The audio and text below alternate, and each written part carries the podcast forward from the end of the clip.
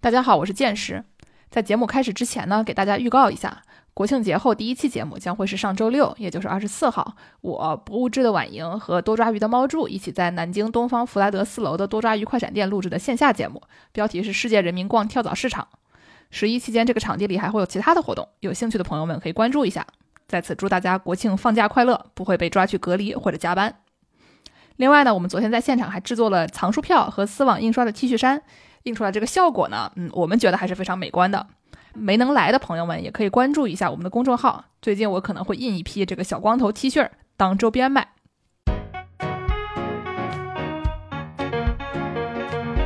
小光头为什么没有头发呀？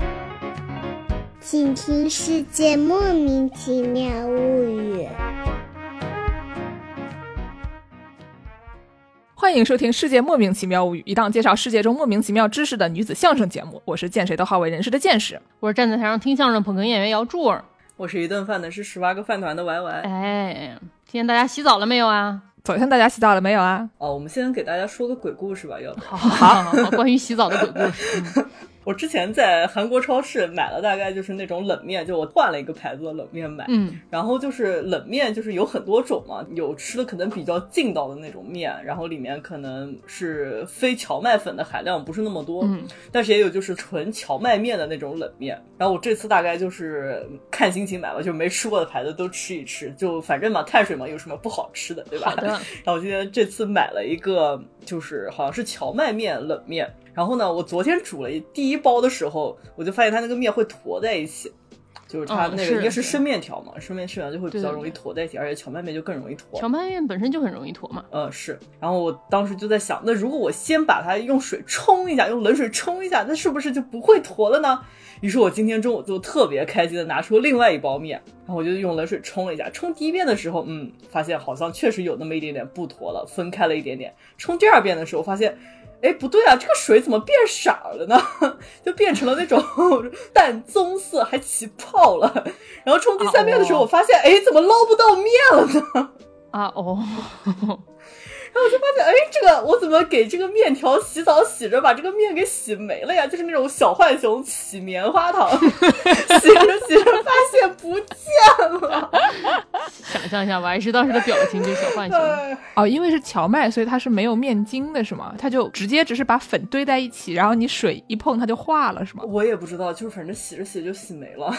嗯，咱们 咱们听众中的碳水学家们，如果对荞麦面的这个构造有了解的话，请给王师来电来函，跟他介绍一下为什么他会把荞麦面洗没这个问题。啊，真的，安慰一下孩子，给孩子寄点荞麦面吧。就就哭了呀，就没面吃了。煮好的面突然没了，哎呦，太伤心了。哎，真的是，真的是也挺不容易的。呃，我们这期节目呢，众所周知是一个抄袭母胎哎不对的节目啊，讲这个跟洗澡有关的内容。但是我们台呢，毕竟也没有在大学公共澡堂洗完澡出来发现衣服被偷了这样的刺激的故事，所以我们就只能给大家介绍一下天底下的其他人洗澡的一些相关的内容。所以大家第一次洗澡的记忆是什么呢？强行抄袭，嗯，是这个怎么说呢？洗澡啊，如果说到第一次洗澡啊，对很多西方人来说，他们第一次洗澡呢，就是被这个神父啊拿在手上。啊，也不能说是后来就不太家，其实不拿在手上了，对吧？毛肚，七上八下，对，经常现在就是拿一个小勺往你脸上稍微弄一点那种寿喜，对吧？就是以前呢，可能还有就是把这个小娃就真的像那个涮毛肚一样 放到水里面涮一下，再拿出来。就之前不是有那个 Achilles 那个希腊的神，半人半神，半人半神，对，啊，他呢就是唯一的弱点就是他这个脚踝不行，其他地方都无坚不摧，只有脚踝不行，因为他妈给他就放到河里面站的时候呢，就这个脚踝没有伸进去，抓着脚踝往下，是拽着脚踝。对，这个故事告诉我们涮毛肚的时候还要还是要注意。就你筷子的那块地方，放开一点，就是它飘走之前，你可以再把它夹回来 啊。这个或者你用漏勺，对吧？用漏勺 涮毛肚，感觉比较安全，不会出现 Achilles 那样的问题。说什么呢？啊，对哎，这个洗礼是个什么东西呢？就是以前这个三大宗教吧，其实大家最开始都是差不多，只是说基本是同一个上帝，但是这个教的不同变种这种感觉。所以是、嗯你像基督教，它是要信基督的，但是这个犹太教呢，他们就不信基督后来的那些东西，他只信这个像旧约圣经里面的这些东西。基督他爹爹啊，对，主要是信基督他爹啊。然后呢，就是说这个犹太教一般都实行这个净水洗礼，就是涮毛肚。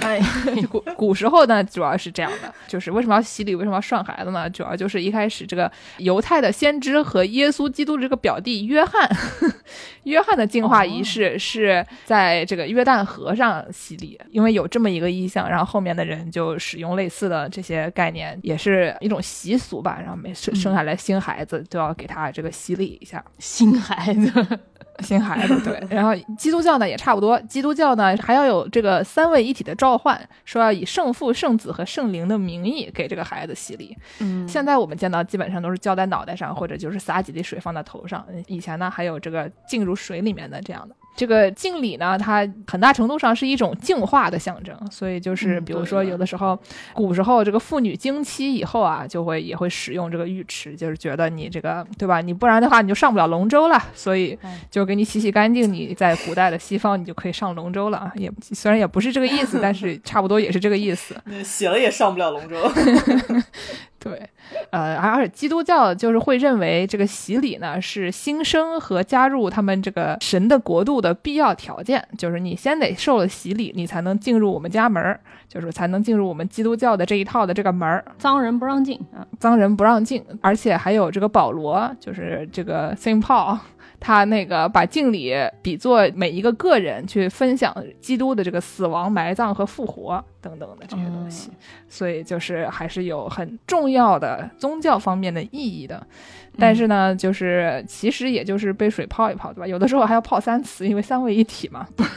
先以圣子的名义洗，然后再以圣父的名义洗，再以圣灵的名义洗，是这样哎，吗？差不多。毛肚都老了，然后，然后早期教会里面，大家洗的一般都是成年人，因为他们嗯。都是从这个希腊或者罗马的宗教叛依到基督教的，所以这帮人就已经是大人了，然后给他洗一洗，让他重获新生的这么一个概念。然后后来呢，就是因为这个基督教做大做强了以后，大家就开始洗孩子了，因为就是这个他们的孩子，对吧？就 新来的孩子先给他洗一洗，就直接就进来，他们就不用先信一些异教，信一些希腊罗马的乱七八糟的教，在他们看来，就是我们上来就要信基督教等等的。所以说，现在大家基督教的这种环境里面，大家一般就是从孩子开始洗啊，不洗大人 哦，大人其实也洗的，就是如果说你是半途入教的，也还洗的吧？啊。对对，就是基本上是看你什么时候入教嘛。不管怎么说，你得洗一次。你娃娃的时候洗过了，你长大了就不用再洗。但你长大了，如果叛一的话，你还是要洗的哈。啊，没错，我有见过那种，就是他们有的那个教堂是有个舞台的嘛，然后他们就会在这个舞台上面放一个那种充气的儿童泳池，对 对对，然后就给你摁下去，然后洗一下什么的。摁下去是是一种什么水型嘛，waterboard 的那种。就是你坐着不动，然后那牧师扶着你，你往下倒，然后在那里面浸一下吧。啊哦，我知道，就像在理发室洗头一发样。廊洗头，对对对，这个概念啊。我看有的人洗的这个浸湿的程度不一样，有的人那个也可能是冬天夏天不一样吧，我不确定啊。我见过有人那个上半身都湿了的，也有人可能就只是个头部，所以说我也不确定这个各地的民俗是不是有所不同啊。毕竟我们也没有。咱们说这个，涮还是要讲究一点，七上八下，对吧？就是还是要给它涮熟了才吃。我有朋友开玩笑，因为我洗澡特别快，我特别喜欢洗澡，然后一天能、能涮个 两次吧。然后我别的朋友开玩笑说：“你洗澡为什么这么快？你涮羊肉吗 哦，我爸洗澡也特别快，就我爸经常洗澡就是刷刷刷进去，可能。呃两三分钟、五分钟就出来了，然后我经常黑我爸说他每次只洗半边身子，就这样从侧面这样 忽悠进去洗个半边，然后就出来就走了，第二天再洗第二半边，就公开黑？”我爸。就是戳着只戳上半面，反正就是男的嘛，就是也分不清楚 正反面。哦，说到这个，大家洗澡要洗腿吗？哎，我听过这个，很多人洗澡不洗腿。对，哦，我也就是听过这之前那个 Reply All 有一集，他们两个主持人就为这事儿吵起来了，因为有一个主持人他洗澡是不洗腿的，他说他认为他只要给上半身抹上肥皂，然后那肥皂流下去，那腿就洗干净了。另外人说，我从来没有听说过什么人他妈洗澡不洗腿，服气。所以你们俩洗腿吗？洗。洗洗洗洗。但那期节目真的很好笑，真的很好笑，我笑死了。是是，说完这个，在很多文化里面，人类第一次洗澡，那我们给大家介绍一下这个古代人都是怎么洗澡的，是吧？这个众所周知啊，古希腊人非常擅长洗澡。哎，这个擅长呢，就是说，之前有一个电影，应该是就漫画改编的吧，就阿部宽嗯穿越到古希腊去，然后给他们介绍先进的这个日本的洗澡经验，然后再从从那个古希腊在学习一些这个先进的古希腊经验，再带回日本来，还是怎么回事的？反正就是有这么一个片子，然后呢，找了一个长得最不像日本人的这个日本人阿布宽啊，然后跑去穿越一下，基本上是这么一个一个设定，具体内容我不记得了，我我好像只听青年老师介绍过，没有真的看，但是就是有有这么个东西。那那这个罗马浴场是怎么回事？你给大家介绍一下呗。哎，好好好，给大家介绍一下这个罗马浴场啊。罗马浴场就是一个公共澡堂子呗。之前见识说这个希腊浴场，它可能更多是一个，其实罗马浴场也是，但是希腊浴场它有的时候会被作为一种公共集会的场合，就是大家会在里面辩论，然后聊天什么的。哦，对对对，就是大家先在里边洗澡，洗完澡呢开始吃饭，吃完饭开始唠嗑的这么一个地方。对对对对是对它它的这个功能比较丰富。社交哎，讲到这个，我们之前那个厕所那期不也说他们可以坐在厕所上并排聊天？对 感觉这个社牛这件事情可能是从老祖宗传下来的。的确，嗯然后这个罗马浴场呢，它建筑都建得非常的壮观，然后它有很多那种特别圆的那种穹顶啊什么的，就属于是最早的这种建筑之一嘛。之前那个谁，维特鲁威也是一个古罗马人嘛，然后他有个特别著名的建筑学论叫做《建筑实书》，然后里面就有说啊，这个古罗马浴场它是怎么设计的啊？它这个穹顶啊，这个大拱顶啊，这个样子，到后世就大家都非常喜欢，觉得它非常美观、非常壮观，于是就把它用到了那就成为了这个南京市秦淮区的那个市政府，不就是一个穹顶 小白宫这样？据说像什么芝加哥火车站，说是完全跟罗马那个什么卡拉卡拉浴场的冷藏室长得是一样的，同样的结构，完全是抄过什么。叫卡拉卡拉浴场的冷藏室啊？不是冷藏室，就冷冷泉室，就是冷水室。啊，嗯好的，罗马浴场它有一个非常厉害的东西，就是它实际上是一个地暖的一个浴场。这么牛逼，就罗马人是有那个水管的嘛，他们可以每家有自来水可以分水的嘛，他们这个市政建设已经非常的先进了。然后他们一开始的这种罗马浴场，可能早期还是用温泉加热的，后来就开始说是有一个锅炉房，锅炉房里面就通着这些管子，把热气输送到中空的，就是地板底下是空的，然后热气往里过，非常厉害。厉害厉害厉害！经是地暖的了啊。然后之前说这个希腊人他们在浴场里不仅辩论，他们还裸体辩论，就非常厉对害，，的确，对吧？啊、我觉得这个社牛真的是，哎呦，我的妈呀！你大家想象一下这个事情，是不是已经抠脚抠出一个大城堡了？但是人家不哦，说到这个裸体辩论，我想到一个完全没有关系，但是也也推荐给大家的一个小撇步啊，就是说嗯情侣或者夫妻在家如果要吵架的话，推荐大家先脱光衣服再吵。为什么呢？这个时候呢，可能可以缩短这个吵架的时长，因为就真的很可笑，就是你穿着衣服你就把对方当做一个正经人了，对吧？你先脱光衣服再吵的时候，突然一下子这个场面就变得诙谐起来。你先别说话，我们先脱，是吗？对对对对对好。然后，所以说这就有一个很好笑的事情，就是罗马浴场里一般进去，它第一个房间就是一个更衣室吧。它这个更衣室里面，就是大家进去要换上在浴场里穿的衣服。在罗马浴场里，你不是全裸的，毕竟你至少得穿一个厚底儿点儿的鞋，对吧？它那个地暖，那个热蒸汽在底下跑着，不是全裸的，因为 要穿鞋。这话说的，嗯，然后这个更衣室里面呢，你一般这个换衣服之后，就跟现在你去那个健身房的更衣室一样，它里面可以把你的这些你身上带的这些物品啊，存放在这个更衣室里面。把你的苹果手表啊，哎，对对对，啊，什么二十亿韩元对啊，对对对对对对。对这是这是最近的一个韩剧，叫什么《小小姐们》的嗯，里面的梗。嗯。然后这个更衣室里面呢，一般那个罗马嘛，说是什么民主，但是还是有奴隶阶级的嘛，对吧？所以说一般都是来这个罗马浴场，它也是一个社交的这么一个功能。既然有社交，就有显摆呗。所以有钱这些人就会带着他们的奴隶来，你带的奴隶越多，就显你家越有钱。一般这种有钱的人，他来到这个更衣室，他就会留一个奴隶。奴仆在这儿给他看着他留下来这个东西，因为据说古罗马这个更衣室里面放着东西是有可能会被人偷的。你看，就是我们现在毕竟是社会主义国家了，大家也没有多的这个奴仆可以放在更衣室里面，就是看着你的东西了，所以刀老的衣服就被偷了。哎呀，哦，这个更衣室叫 a politarium。嗯，然后这个更衣室里面呢，他如果偷了东西，你该怎么办呢？偷了东西之后，这个古罗马人他们会立一块石板儿，在石板上刻下骂骂人的话，就是骂这个贼。我想到那个在公共厨房里面，经常会有一些人在那个自己的食物上面贴一个 post 那种小贴纸，上面写着自己的名字什么的。但是有的时候呢，就也会发现一些小贴纸写说谁谁谁不要再偷我的吃的，哎，就是这种类型的东西。据对说在英国的那个有个地方叫 bath 嘛，啊地方就有点热喷泉嘛，所以就是洗澡的意思嘛。它那个里面有一个古罗马浴场的这个遗迹，里面说挖出了一百三十多块石板，上面都是骂偷东西的人。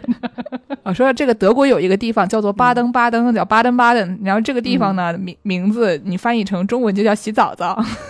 哎呦，还卖萌。有点可爱。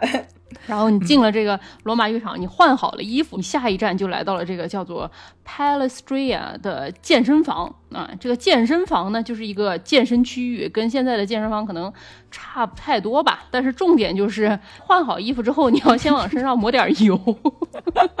然后拍张照，然后寄给小伙对子。对对对对对对对，这是一整套流程，一定要寄给小伙子老师才行啊。然后他们一般在这儿就会进行一些体育锻炼，这个锻炼就比如说像什么摔跤啊，或者是搞一些举重啊，不举那种很重的，大概就举一些哑铃吧。然后还还能跑步，抹了油还能跑。哎呦，听着是怪危险的。你说抹了油的人 在挺烫的地板上跑步这个事儿，哎呀，还能玩球啊，甚至它还有一个露天泳池嘛，还有人会去这个露天泳池里游游泳什么的啊。所以这个露天泳池是一个那种像老母鸡汤 一样的概念，上面浮着一层油。天冷了，上面有一层盖儿，是吧？能揭掉。哎呦，保温，不是，我说是油揭成了一层盖儿。对，就是因为刚才抹了油，然后进去那个游泳池嘛，然后就感觉是像老母鸡汤一样，上面就会浮着一层油，每个人进去都带一层油。哎呦我的天呐，这个场面不敢想象。刚刚说那个 他这个相扑啊，wrestling 这个对吧？然后你大家就浑身抹油，就拧在那边拧来拧去，这个扑来扑去，我想想也是，古罗马人真的是社牛。然后除了这个健身房和露天泳池啊，就是游泳健身之后该怎么办呢？就开始要洗澡了啊！这个洗澡的地方有两个，这个像桑拿房一样的，一个叫做 Laconica，叫做干蒸室，这个里面就是挺热的一个房间，但是它里面没有蒸汽的嘛。然后还有一个气蒸室，叫做 Sudatoria，大概就是里面有水蒸气的，所以你进去蒸的就是湿湿的。我要补充一点，因为在日本的这种蒸桑拿的地方里面，就是尤其是这个湿蒸的地方，它首先墙上会有一个时间，就是你不要蒸太久，嗯，就会有一个一个时钟这样的东西，而且经常会在里面放相扑，什么叫放相扑？是有放就是有一个电视机播放吗电视对哦，在有一个电视视机在这个墙里边，然后他就播放一些相扑之类的这样的活动。然后呢，嗯我就想说，古罗马人可能就是对他们造成了一些影响，因为以前古罗马人可能就在这个气蒸室外边搞相扑，浑身抹着油，然后里边的人就看，可能就是阿布宽穿越回去了以后教给他们的。一定是这样，一定是这样。然后接下来就是三个水池了吧，一个热水池，一个温水池，一个冷水池。这三个就是古罗马人泡这个汤，他必须要三个池子都泡完才算完整的洗了一次澡。至于先泡哪个再泡哪个，这个讲究不一样。有的人是先泡热水池，然后慢慢慢慢再泡温水池。他的说法是我先把这个毛孔热水池里把毛孔给泡开了，然后把里面的脏东西给泡出来，然后温水池到冷水池慢慢再把这个毛孔给紧缩。但也有人的说法是我先去冷水池里泡一泡，然后把我浑身的肌肉这个都刺激了，给唤醒了。然后我再去这个温水池里和热水池里慢慢泡一下，这个东西可以自己决定啊。每个人都有自己的养生理论，对吧？看了不同的朋友圈，能学出不同的养生理论啊。没错，然后这除了这些水池子、洗澡这一套呢，这个罗马浴场里一般还会有这个卫生间啊，那肯定得有啊。这个 latrines，这个卫生间里面就是我们之前介绍过吧，对吧？它是世界上最早的冲水马桶。牛逼啊！它一排大家可以坐在那儿聊天嘛，还记得吗？然后这个水就一直在下面流啊，就可以把你这个排泄出来这些东西都给冲走。大家还记得我们之前也介绍过吗？这个可能这个接下来画面感有点强啊，就是这个罗马浴场里的卫生间里就会配备一个棍儿，棍儿上面戳着一块海绵。而且它是公用的，就是一个 卫生纸的概念。嗯，不便多说了啊。嗯嗯，不能再说下去了。就是想听具体的跟厕所有关的节目的话，就是翻一翻我们以前的这个世界人民上厕所的这些节目啊。反正就是里面这个该说的不该说的都说了。是是。然后除了这洗澡的这一套之外，这个浴场还有一些配套设施，比如说它会一般会有一个瓜花园，花园，花 园，可以 吃瓜，吃瓜。说什么呢？大半夜可能饿了，想吃瓜了啊！有一个花园，你可以进去逛逛啊。它还会有一个图书馆，图书馆呢也是一半社交的这种功能，你可以进去看看书，但是大家也可以坐在各种各样的凳子上聊聊天儿什么的。一种那种漫画沏茶店的感觉，就是又可以洗澡，又可以休息，又可以看漫画。我觉得就跟东北的三温暖差不太多，洗浴中心差不太多啊，因为它有这个吃饭的地方，小吃街。哎，小吃街，小吃街里面它一般都会卖一些什么酒啊，卖一些。香肠啊，卖一些煮鸡蛋啊，卖一些什么鱼酱啊。之前我们好像也介绍过这个鱼酱吧，还会卖一些那个什么蛋菜，还有什么烤梨子，还能卖一些小蛋糕、小甜品什么的。所以说就是还挺丰富，挺好，挺好，对对，挺好。然后除此之外，还有就是从古希腊传下来的那一套嘛，还有一些这个演讲的地方啊，大家可以在里面辩论的地方啊。然后好像还有一些按摩间儿，啊，你可以叫叫人去给你搞一些按摩什么的。古罗马好像。一开始大家觉得这个洗浴中心一般有可能是给贵族用的，但是慢慢慢慢这个东西就平民化了起来，所以它其实进去的这个入场费并不是很贵，大概比一个人一天的工资还是要少一些的，可能也不老少，但是就是就是还行吧，就是一般平民还是能消费得起的。然后并且这个古罗马的这些战士啊什么的也都会政府非常鼓励他们多去洗澡，不知道是不是有味儿还是怎么回事，鼓励他们多去洗澡，就像是闻到别人有口臭就给人发口香糖的差不多这种感觉。差不多这个意思啊，然后说这个古罗马浴场也会分男浴场和女浴场这两边嘛，然后一般是分开来的，而且时间上也会分开来。一般女的就在男去上班的时候，白天妇女会带着儿童来洗澡，然后等到下班之后都是男的一般来洗澡，这样还是一个挺先进的这么一种设施啊。嗯，相比后世这个欧洲人就开始不洗澡 来说，还是挺厉害的。是的，刚才说这个这个女同志要跟男同志这个分开来洗，嗯在非常擅长洗澡的日本呢，他们也是经常会是一个男汤一个女汤，但他在这个日间会进行一些交换，因为它两个地方可能它的环境是不一样的。嗯，然后呢，可能比如说其中一个更大一点，其实另外一个更小一点，然后就不想让比如说男的把好的都占了，或者女女同志把好的都占了，他们中间经常会换一换，挺不错嗯。就所以大家都可以享受到两个澡堂不同的，比如说风景啊，或者里面的就是设施啊都不一样。呃，但是呢，这个男女混浴这个东西呢，就是江户时期就就反正就挺有名的，大家就知道这个这个经常会有像男女混浴的这种东西。呃，古罗马的时候，如果有女同志在这个男的洗澡的时候进去的话呢，大家会认为他们是这个从事这个服务业的朋友们。实际上呢，在这个澡堂里面是有不少从事服务业的这个女同志的，比如说在日本就被叫做汤女。嗯嗯，汤女呢，主要就是给客人洗澡，就是给他们提供洗澡服务的这些人。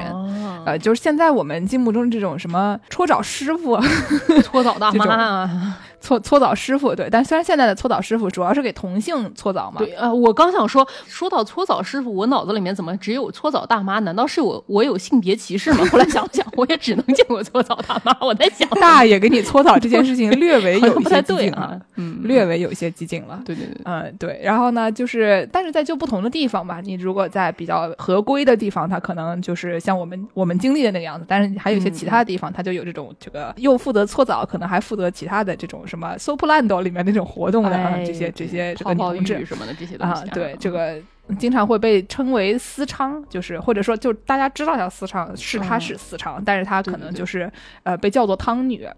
然后呢，就是以前在这个江户幕府时期，每一个澡堂子它会有规定，说我们一个澡堂只能有三个汤女。就是你不能多，还有配额是吗？哎，对，基本上就是说，咱就是只是搓澡而已，你不能，你不能有太多搓澡的人，对吧？就是这样的话，你显得你这个地方就像个妓院一样。对，然后这个江户是这个样子的，那个大阪基本上也是一个澡堂，也只能有两三个，然后他们那边叫说是给人洗头的，叫做发洗女。啊，反正挺怪的。发廊嘛，对吧？外面有个这个粉红色灯的这种发廊，大家懂的都懂。对，我之前有一个这个 meme 图，一般它上面都会写着什么这个洗浴啊什么，对吧？就粉红色上面写的字。然后我朋友给我发的是上面写着什么剪辑混音。突然，我觉得我遭受到了攻击，是怎么回事？啊，对，哎呀，没办法，就是这样的，对吧？对然后呢，就说这些温泉地的这个汤女，他们还有其他的时候会做一些跟艺妓差不多的活动，就是嗯基本都是服务型的行业，只是说从事不同的方面，有的是搓澡的，有的是提供这个文艺表演的，等等的。啊，嗯，对，然后或者陪人喝酒等等的。这个陪人喝酒，还有用的一个词叫酌妇，就是就是陪人小酌一杯的酌，陪人喝酒的妇女酌妇。觉得哎呀，古代人的这些用词啊，非常的精妙。非常厉害啊！江户其实大家也都是很多人都是去这种公共澡堂子里面洗澡。我们小时候，哎，你们小时候没有去过公共澡堂洗澡吗？去过啊，就对吧？我们小时候也有这种家里面每家每户都有洗澡的这个设施，特别是冬天的时候，南京冬天特别冷，我们又没有统一的供暖嘛，你家里能洗个澡这个事情。还是比较困难的，所以很多市民都得去这个公共泳池洗澡。我我一直到上大学的时候，上大学后来就出国了，去了更加冷，所以有暖气。其实美国大澡堂都啊对对对有暖气，都是那样的地方。对所以呢，就是有一段时间觉得洗澡这个事情是很正常，就是这个温度是不会变化的。对对后来有一天，可能我冬天的时候再回到南京，然后在我妈家洗澡，就有一种我睡在大桥下的感觉，因为从 从厕所走到房间里那段路真的太冷了，而且这个被窝也是冷的，洗澡的地方也是冷的，真的就是就是哎呀刺激。哎呀，非常的困难。对，罗马人当时他们会去这个罗马浴场洗澡，有一个问题就是，虽然每家每户都有自来水嘛，但是他们那个自来水都是收很重的税的，你还不如花钱去这个澡堂子里洗。嗯，江户的日本人爱去澡堂里面洗，是因为他们那个水和燃料一是挺贵的，而且他们会管理每家每户的用火嘛，你不能自己在家随便烧一大锅水洗澡。毕竟他们那个都是用这个木头，感觉很容易失火啊对对，对能不烧就不烧了吧。所以大部分大家都是去澡堂里洗澡。我小时候，我记得就算是在北方，我外婆家他们虽然是有供暖，但是大家洗澡也都是去这个公共澡堂子里面洗。公共澡堂舒服，而且就是怎么说呢？我不是很确定每一个地方应该都不一样，这种就是非常个人的行为，就是在每个地方都还挺不一样的。但是嗯干净的公共澡堂其实是一个非常舒服的地方。对，因为你冬天你是暖和着进去，更暖和着出来的嘛，所以说你不会有这种冷的缩缩发抖嘛。在外面把棉毛衫、棉毛裤那什么南极人什么公共冰都放在 暖气片儿前面烤什么的这种需求是吧？啊，你得给你得给北方人介绍一下什么是棉毛衫、棉毛裤啊？哎呦，那他们更没听过南极人工农兵了，那是什么保暖内衣是吗？就棉毛衫、棉毛裤，外面还要 再穿一层更厚的这种棉毛衫、棉毛裤。冬天我们南京小娃娃那个跑在外面腿儿都不能打弯儿，就是摔跤都不疼，穿太厚。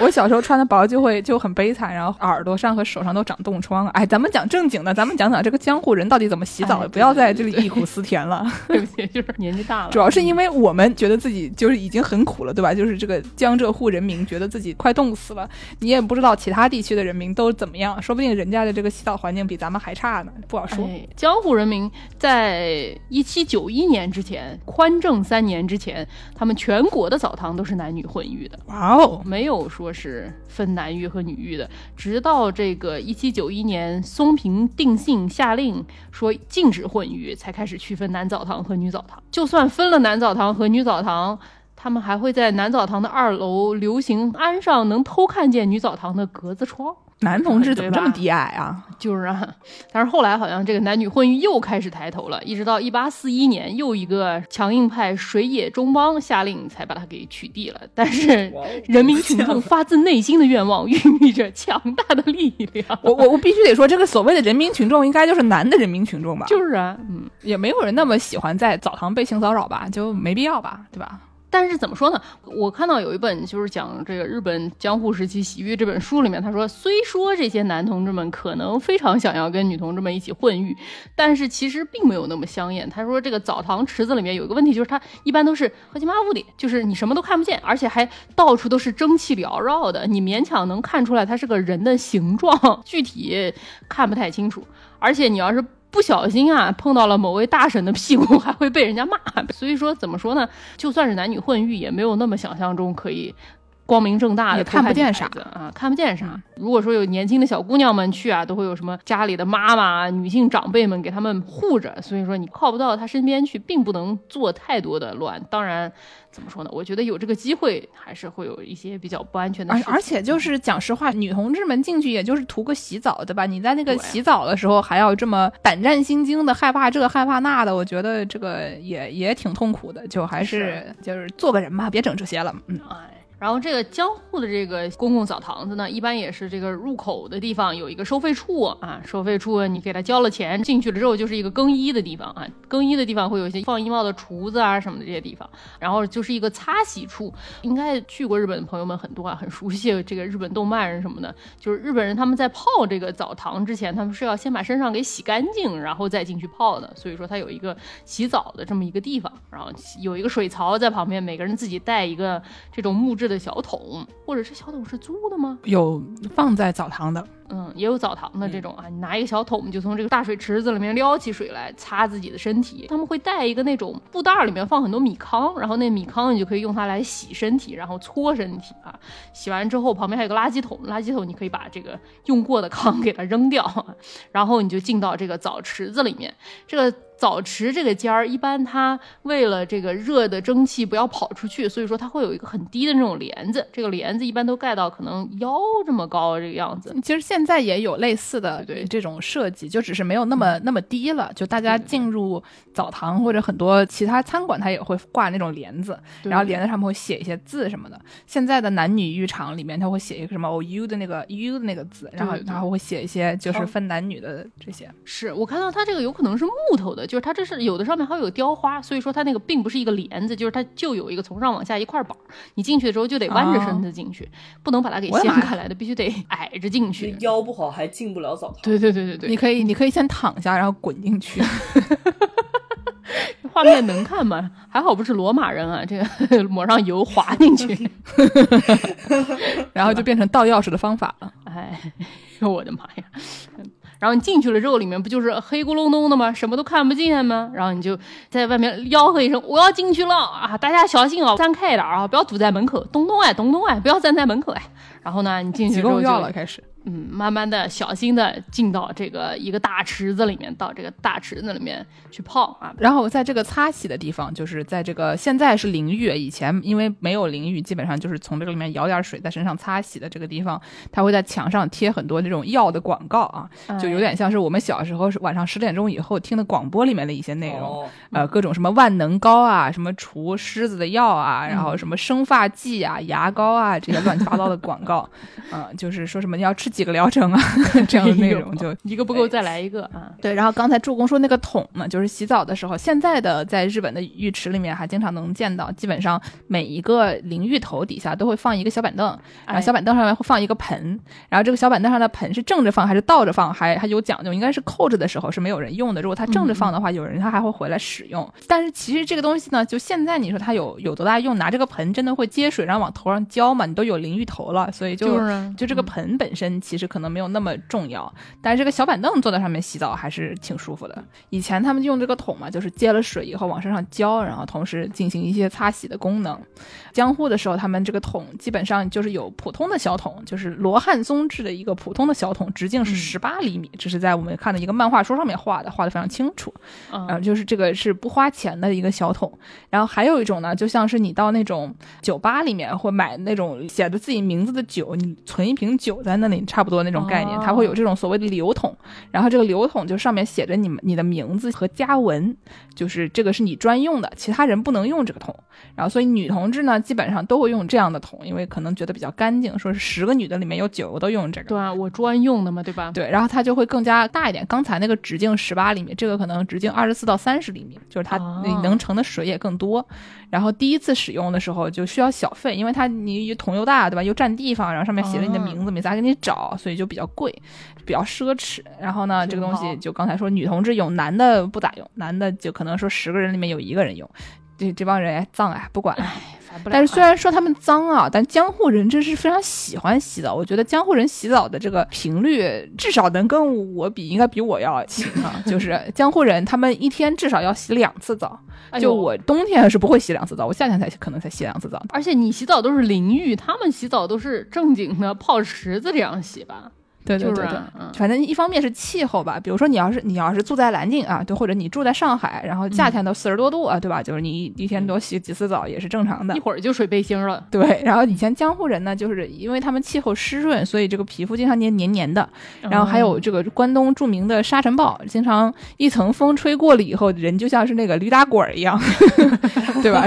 就是你黏黏的，然后再蘸上这个黄豆面儿，所以就是大家就只能勤洗澡了。说到这个，我突然想到。就是昨天我应该跟完是听了同一期这个 Fish 的节目，里面一方面说了这个做中世纪的欧洲人是一个 full time job，就是你每天都是忙活着一些事儿。就刚才比如说你的，如果你的澡堂里面的衣服被偷了，然后你大喊一声抓小偷啊！周围的人就必须带你去抓小偷。如果他不带你去抓小偷的话呢，他可能要负责，就他可能要赔你被偷的东西。哎呦，对，就是以前的这个市民性啊，非常的强，就是市民之间就是必须得互相帮助，法律规定你必须得互相帮助。然后呢，就是其中的一个这个主持人就说：“那我要是不去帮他怎么办？”然后另外一个人说：“那你就要罚钱。”然后这哥们说：“如果不交钱怎么办？那你就只好坐了啊。” 所以就是，哎，古时候做这个市民也挺不容易的。是，然后里面还说了一个事儿，说美国的灰啊、土啊这个东西可能是牛仔造成的。说为什么呢？因为以前这个美国的大部分的土地它都是有很厚的植被，土壤沙化没那么容严重。对，它沙化不是很严重，所以它这个表面上就是有一层非常很好的这个 crust，就是有有一层脆壳。然后这个东西呢，它可以保护这个土，它不会扬起来。以前就是大家检测说这个空气中其实没啥土。的，后来呢，有了牛和牛仔了以后，他们就把这个牛赶来赶去。然后牛一方面它吃草，然后带这个草都扒光的了，对吧？就是它这个表面上的植被就被损坏了，嗯啊。然后呢，而且他们牛就是走路也不是很注意，因为他们体重大，对吧？一脚一脚踩上去就把这个很脆的这个 crust 的这个壳就给它踩碎了。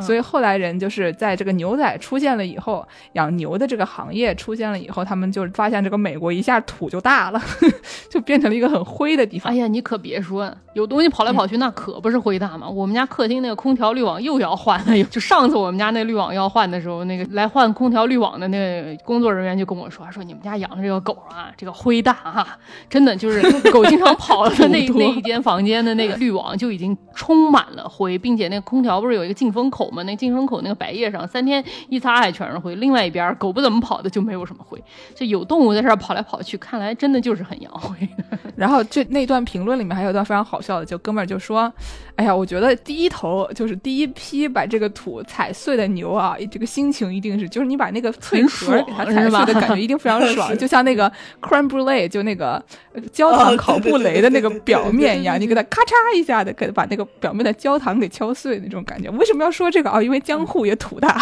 哎呀，这个 今天这个这福克纳一样的写法，怎么回事？意识流。”哎，突然意识流了起来啊！说回这个江户啊，我刚才说看到说这个江户的澡堂里面有一个风俗非常厉害，是男性身体要除毛哦，就是每个澡堂里都有男性用的拔毛器和剃毛器，是因为江户人有一个标志性的动作，他们经常表演，就是喜欢把和服给掀起来。然后掖在腰里，卡在裤腰带上。这个时候，如果你有太多的毛，它会飘出来。所以洗澡的时候，你必须要把毛给拔掉或者剃掉。哦，就是一种那个 Brazilian wax 的感觉啊，就巴西除毛。对对对，这个漫画书里面有一句非常搞笑的评论，叫做“真是不同的时代，同样的烦恼”。非常厉害啊！说了这个。江户人非常爱洗澡这个事情，然后我们下面给大家说说一个古代传说。据说中世纪的欧洲人他们不太爱洗澡，这个事儿大家听说过吗？这个事情我们大家都听说过吧？这个说这个中世纪人经常一辈子也不洗多少次澡，然后都靠喷香水儿。哎呦，想象一下那个味儿都非常酸爽啊。就是有这么一个像都市传说一样的东西，就说中世纪的人是不洗澡的。有一个十九世纪历史学家甚至说，这个中世纪人一千年都没有洗澡，什么意思？就是说一千年来，一千年欧洲大陆上没有人洗过澡是吗？对，差不多是这个意思。但是呢，就是有很多人去做了这方面的调研以后，发现并不是说就是中世纪人不洗澡这个事儿是不存在的。就中世纪很长时间大家都是非常注意洗澡这件事情的，但是呢，中间因为有一段时间可能是因为各种各样的原因，比如说可能这个梅毒啊，或者黑死病啊等等这种大家认为它是在澡堂里传播的这些病，然后让大家就是害怕洗澡这个事情，以为洗澡会对大家造成什么影响，所以他们在像十六世纪以后的一段时间，就是公共澡堂大家不是很流行，大家都觉得可能在这个澡堂呃里边会发生各种各样的病，但其实也对吧？对吧？你说你新冠期间去澡堂里洗澡。这个事情的确是有对对对，就就就是因为有这种事情，所以呢，有一段时间大家就不太时兴去澡堂。但是中世纪的欧洲人，他们他们是洗他们是洗澡的，他们正儿八经是洗澡。好的好的，我为欧洲人证明。对，嗯，就是有一些故事是说中世纪人不洗澡，比如说有一个有一个人叫圣芬丹，说这个人他每年只洗一次澡，然后在复活节前洗一次澡，二十四年来都只洗一次澡。妈呀！然后呢，还有中世纪的。有的英国作家就声称说：“哎，他们维京人真是太爱干净了，你看每个礼拜都洗澡。”就是从这些侧面的故事能看出来，就是中世纪人对于这个洗澡的。概念是很不一样的。其实你在现在，哪怕就是二十一世纪的中国，大家对洗澡的概念也不一样。有的人觉得我不一天洗两次澡我就要死啦，还有的人就觉得说你一个礼拜洗几次，或者是这个洗头一个礼拜洗一次头就可以了。就是因为每个国家或者一个大陆很大。对，我觉得小时候可能没有条件，特别是冬天你不出很多汗的时候，没有条件在家每天洗澡的时候，你你也并不是完全不洗，你还是会洗脸、洗脚、洗屁股的。对吧？真正去澡堂洗一次，可能隔个几天，就是洗个腿儿，洗个中间这两节儿，对吧？你你手、脸、屁股、脚洗了，这个重点部位也就洗了。有的人就算去澡堂洗澡，可能也就只洗这些，还不一定呢啊。对，然后中世纪的这个，就比如说十四世纪有一个意大利的医生叫 Dominari，然后就我只能用美式发音读意大利语了，就随便吧。Dominari，啊啊，Dominari 啊，他就。说这个清除污垢和脏东西是非常重要的，就是要要洗脸，要洗手，以免传播。以前人不知道传播病菌吧，但是他们就知道有污垢。呃，他就说这个，比如说身体在外面活动的时候呢，会留下一些污垢，然后就是一定要通过洗澡才能清洁。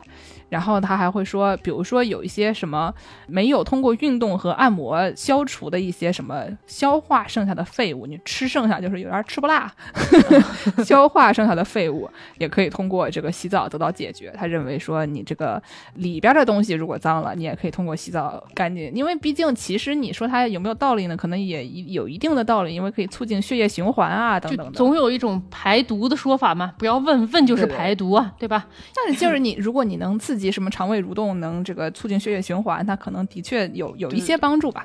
然后呢，中世纪还有一些人就认为洗澡是一个非常重要的事情，然后他写了很多就是具体应该怎么洗澡。哦，比如说有一个医学论文啊，叫。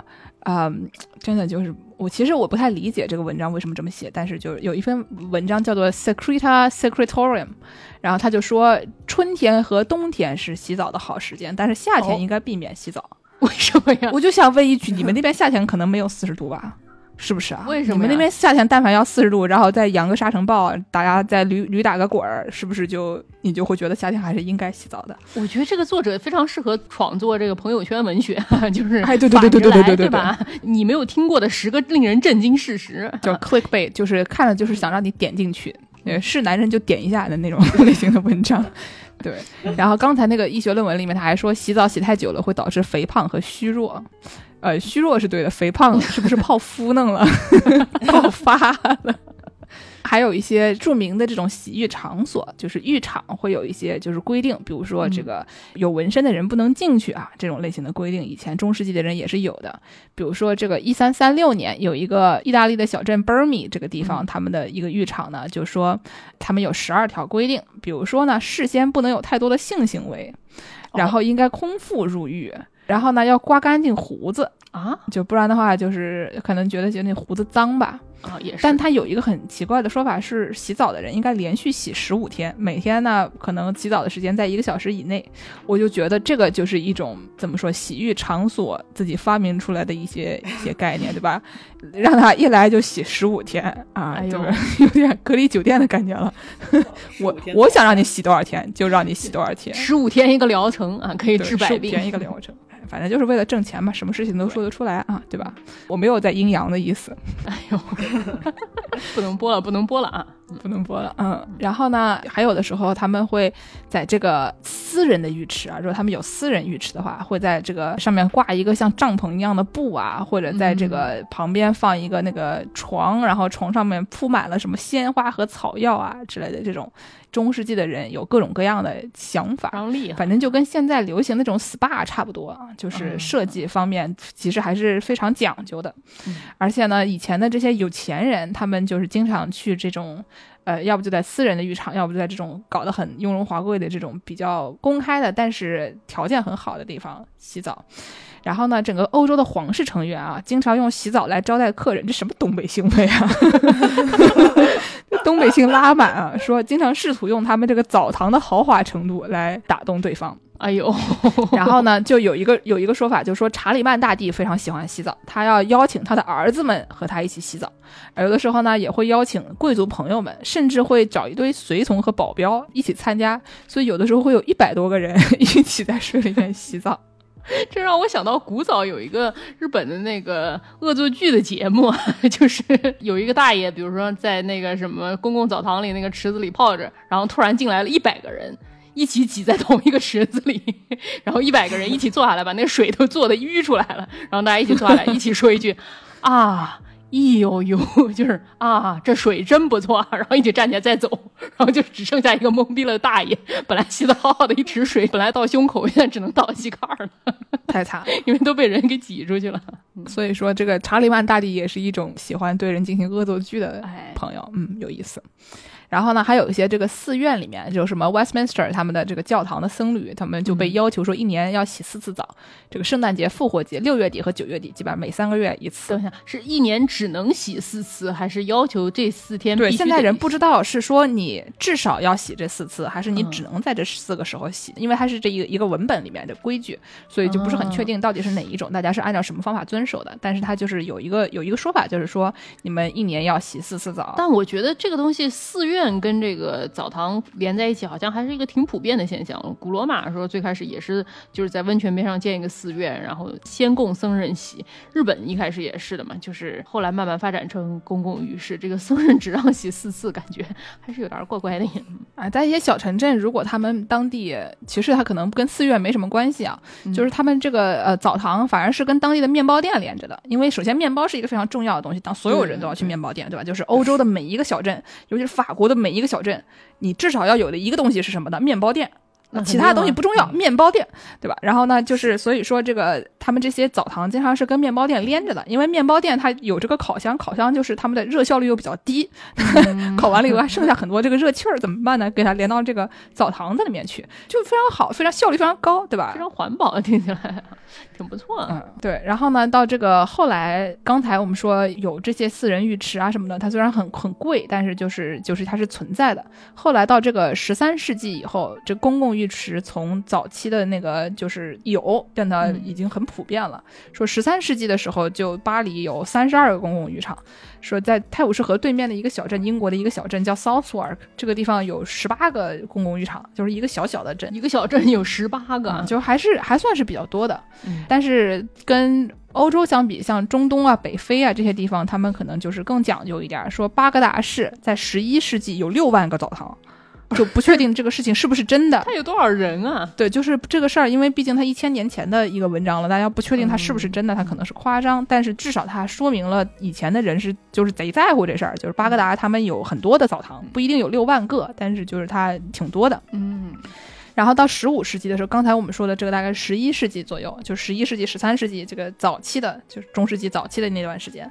然后后来呢，到十五世纪左右的时候，就是德国的浴场经常会画一些澡堂的这个形象，就是他们去澡堂洗澡这个事情已经过于普遍了，大家就会就觉得这个事情很自然，就画一些这样的画，就是一长排人在这个浴缸里面吃饭这样的画面，他们就是他们。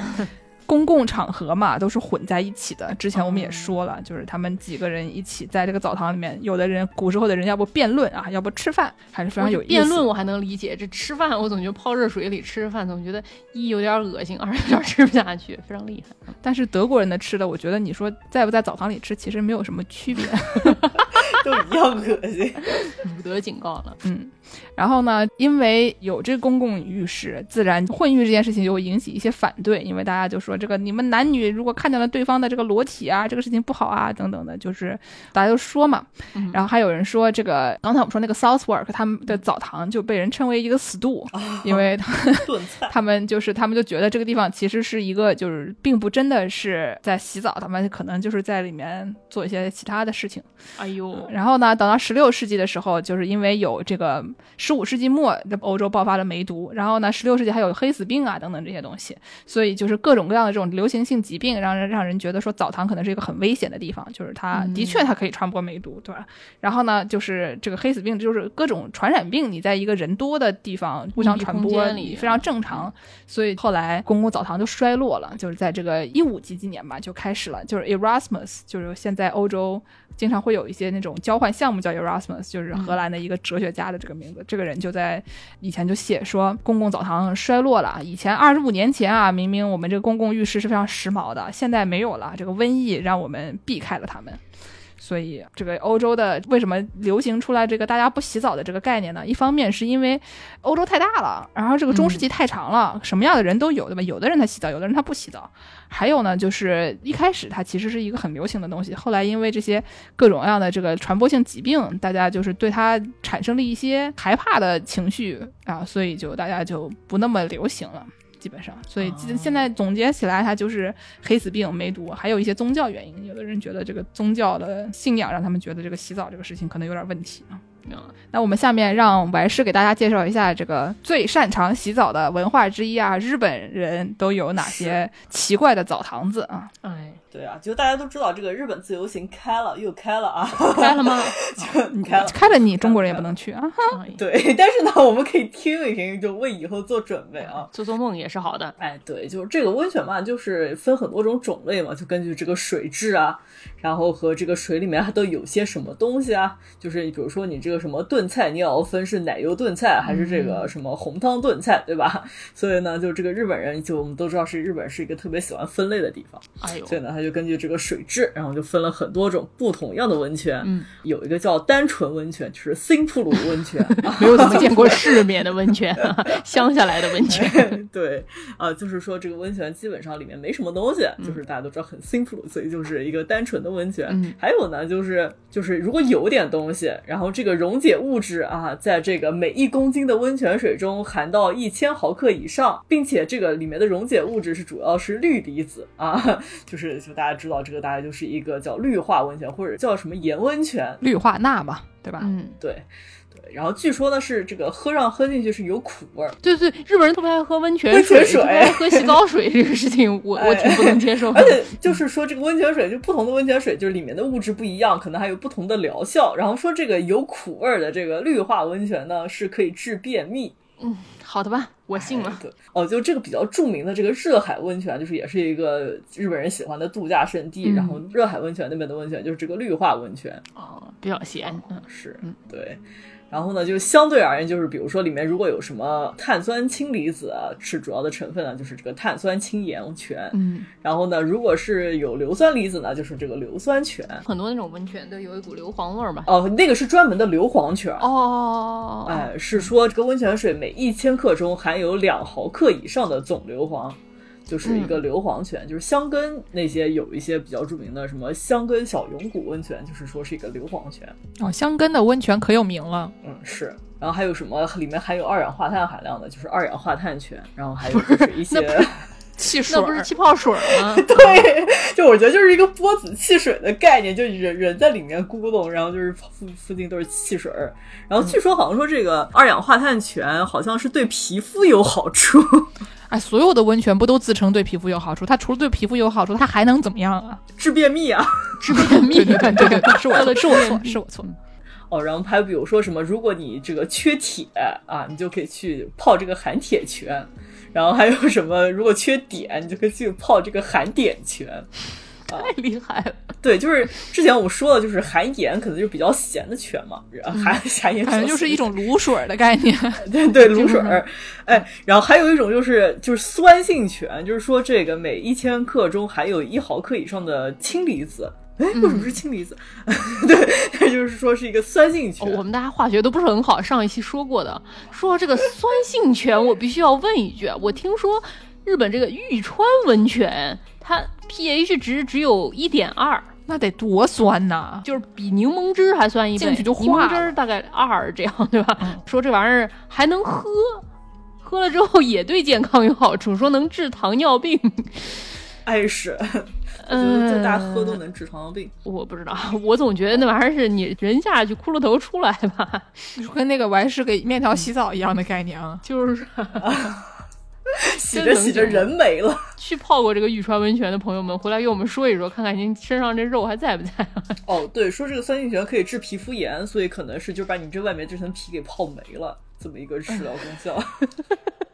我们我们化学不好都是瞎说的，大家不要信，都胡说，真的都胡说。嗯，哦，还有一种比较特殊的温泉啊，叫放射能泉，就是我们老说人日本人辐射这个问题啊，但是就我觉得这可能是也是一个水晶有这种治疗放射功效这种相同的道理。然后这个放射能泉呢，是说这个温泉水每一千克中这个氡的含量。有这个三 nano Q 里 的这个含量以上，不是？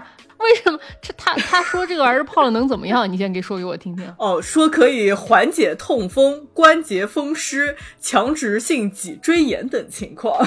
不可能！你不要骗我！你前面跟我说什么酸什么乱七八糟那玩意儿，我真的是不懂啊！氡怎么可能能行呢？你不要骗我！这玩意儿放射性物质是致癌的呀！啊，这个就含量说是非常微量的放射元素，所以我觉得真的就是跟你在床边放水晶可能是一个道理。不是放水晶，它也是放射，它放水晶能有什么用啊？治什么强制性脊柱炎？看一看，看一看。哎呦，对对对。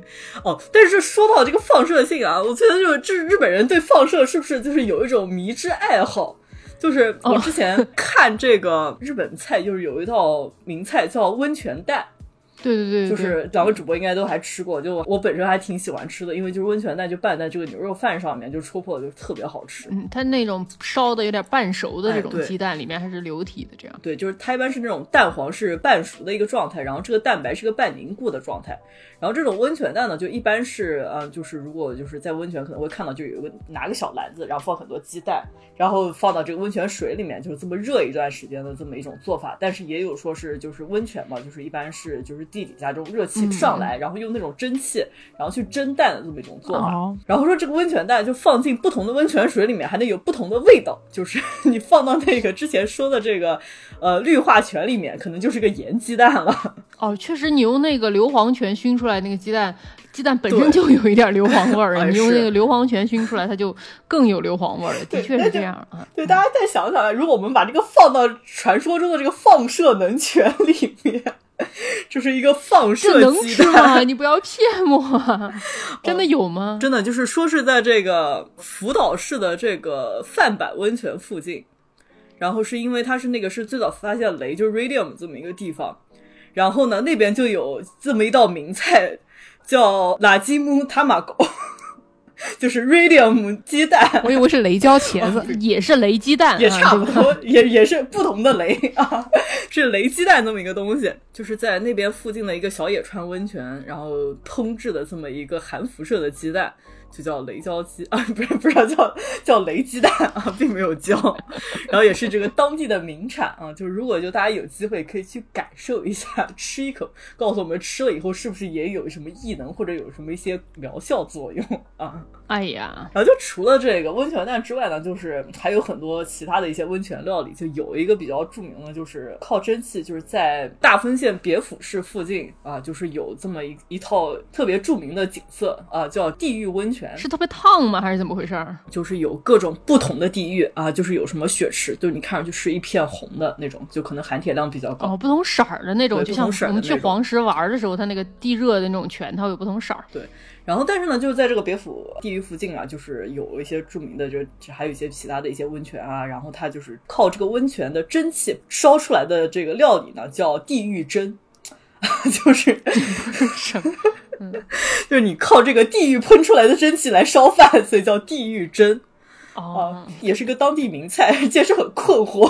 就跟茶碗蒸一样，就是在茶碗里面蒸的叫茶碗蒸，在地狱里面蒸的叫地狱蒸啊。对对，就是它这个就是专门在蒸汽上建了这个灶台，然后灶台上面就是有那种大铁锅嘛，就是靠下面的蒸汽蒸的那种东西，然后这个铁锅呢叫地狱锅。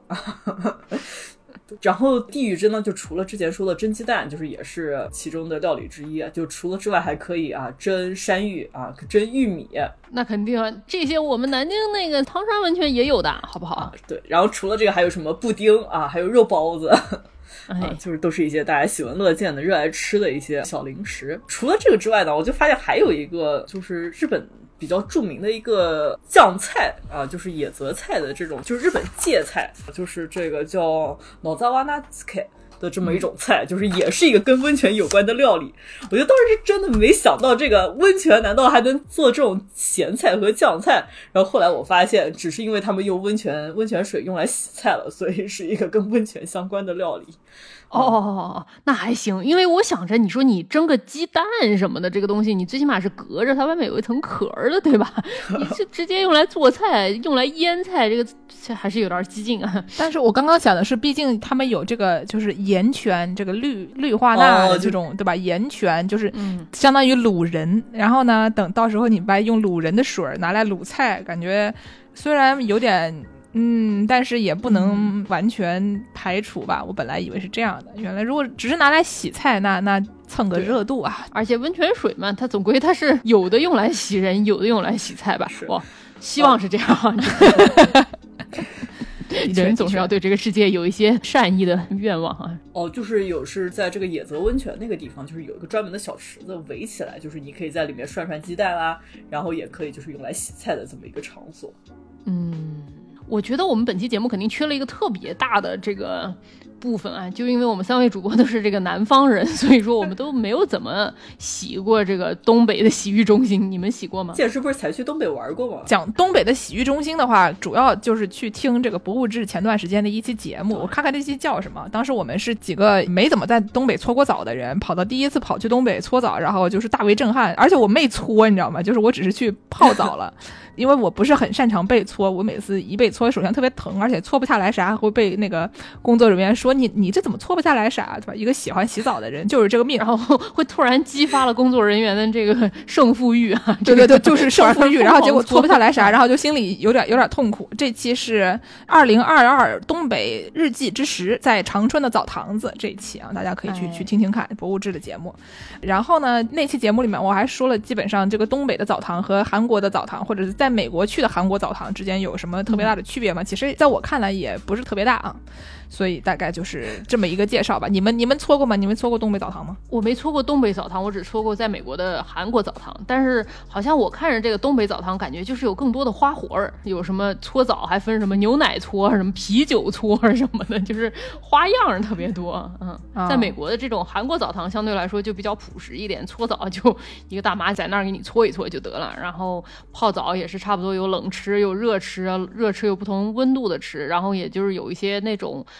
蒸的房间有一些花样吧，有什么玉板、岩板躺那块岩板上面，然后有那种陶瓷的小球儿或者陶土的那种小球儿，你可以躺在那个小球儿上面烤，那个小球儿烤，你就会觉得烤的特别均匀，就感受到了一种菜的感觉。你在石板上做，你就会想说面，哎呦，怪不得这个石板有的时候用锅煎鱼，有的地方能煎到，有的地方煎不到，对吧？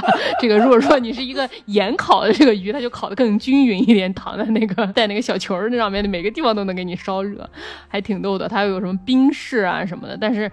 看起来这个东北的洗浴中心好像还是着实更加豪华，这个花样更更多一点。哦，是。但我看就是别人给这种就是洗浴中心的 re repo 都是那种进去吃的，就是基本上从进去就开始吃，然后就一天能多吃几顿，吃几顿。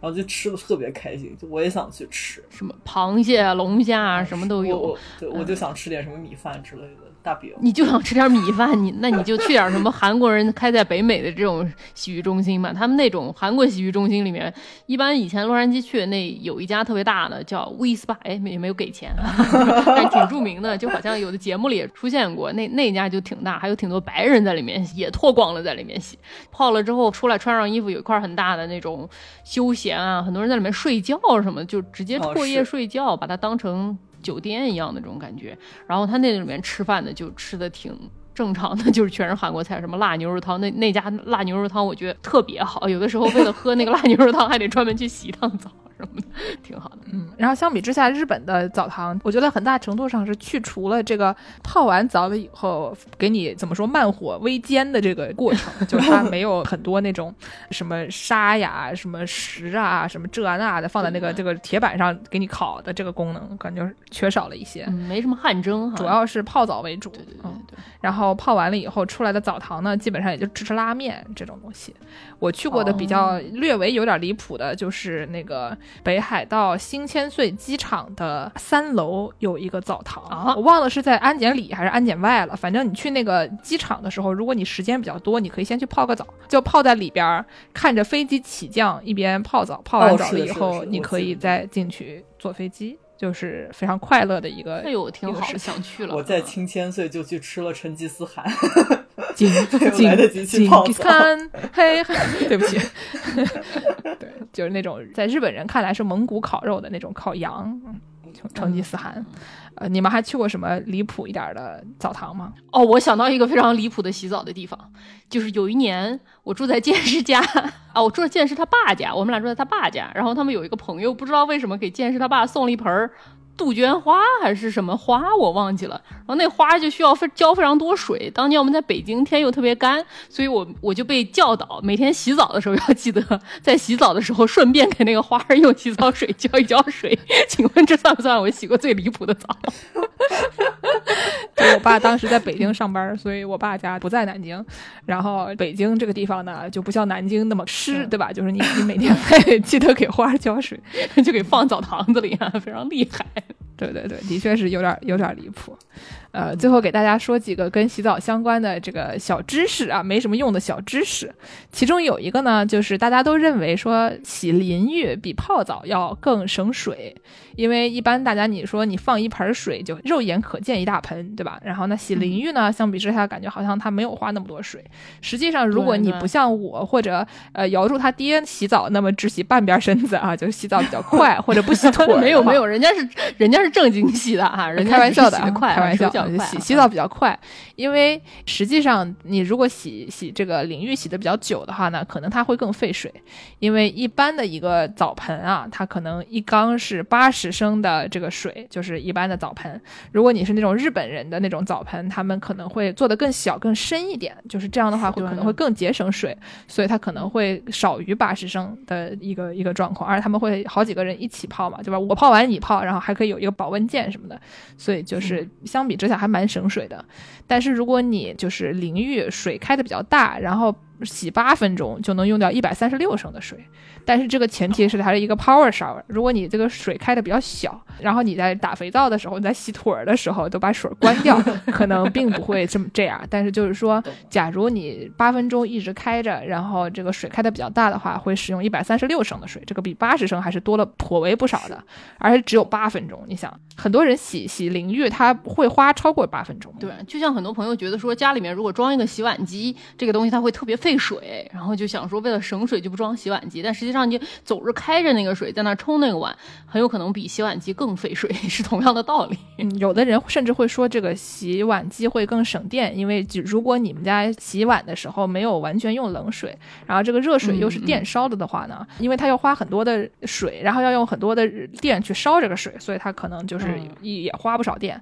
但是洗碗机它就那么多水，它就那么多电，所以就是得看情况吧。反正如果你家有洗洗碗机的话，多用用没没啥不好的，洗的比你洗的干净。就你你谁呀、人家是专业的，好吧？洗碗和洗人是差不多概念啊，洗衣服也是一样，就是这样专业的搞啊。是嗯，然后呢，还有一个说法就是，虽然这个事情听起来没什么道理，但也有有一定的道理啊。就是说，在这个英国，二零零五年有一个叫做 Royal Society for the Prevention of Accidents，就是皇家防止这个意外事件发生的这么一个部门啊，他们就发现说，二零零五年在这个英国有十七起在这个澡堂里面淹死的事件，这是公共澡堂哦，然后呢，但是就如果你在这个自己家里面洗澡呢，它这个淹死的概率啊，是你在外边的水池啊或者游泳池这些地方就是淹死的概率的四倍。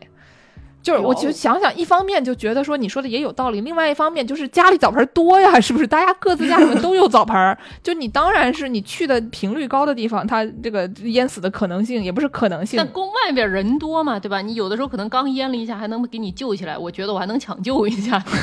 但是你在家可能就没人抢救你，是吧？对，然后呢，他还说，在这个日本啊，在日本就是他这个是一个比较老的数据，二零零四年嗯有三千四百二十九个人在澡堂里死了，但是呢，哪怕你把这个人口调整一下，就是对应到每一百人啊这样的一个一一个数据的话，它还是比这个英国高了六十八倍。我就想问一句，你们英国人每天都泡澡吗？人家日本人可是每天都泡澡的，你们这个数据算起来有什么意义？之前说的那水池深啊，你不小心睡着了就淹死了。对啊，所以就是说，一方面觉得这个数据听起来好像你在自己家里面泡澡更容易淹死，另外一方面，你不泡澡的人当然不会在澡盆里淹死，这不是废话吗？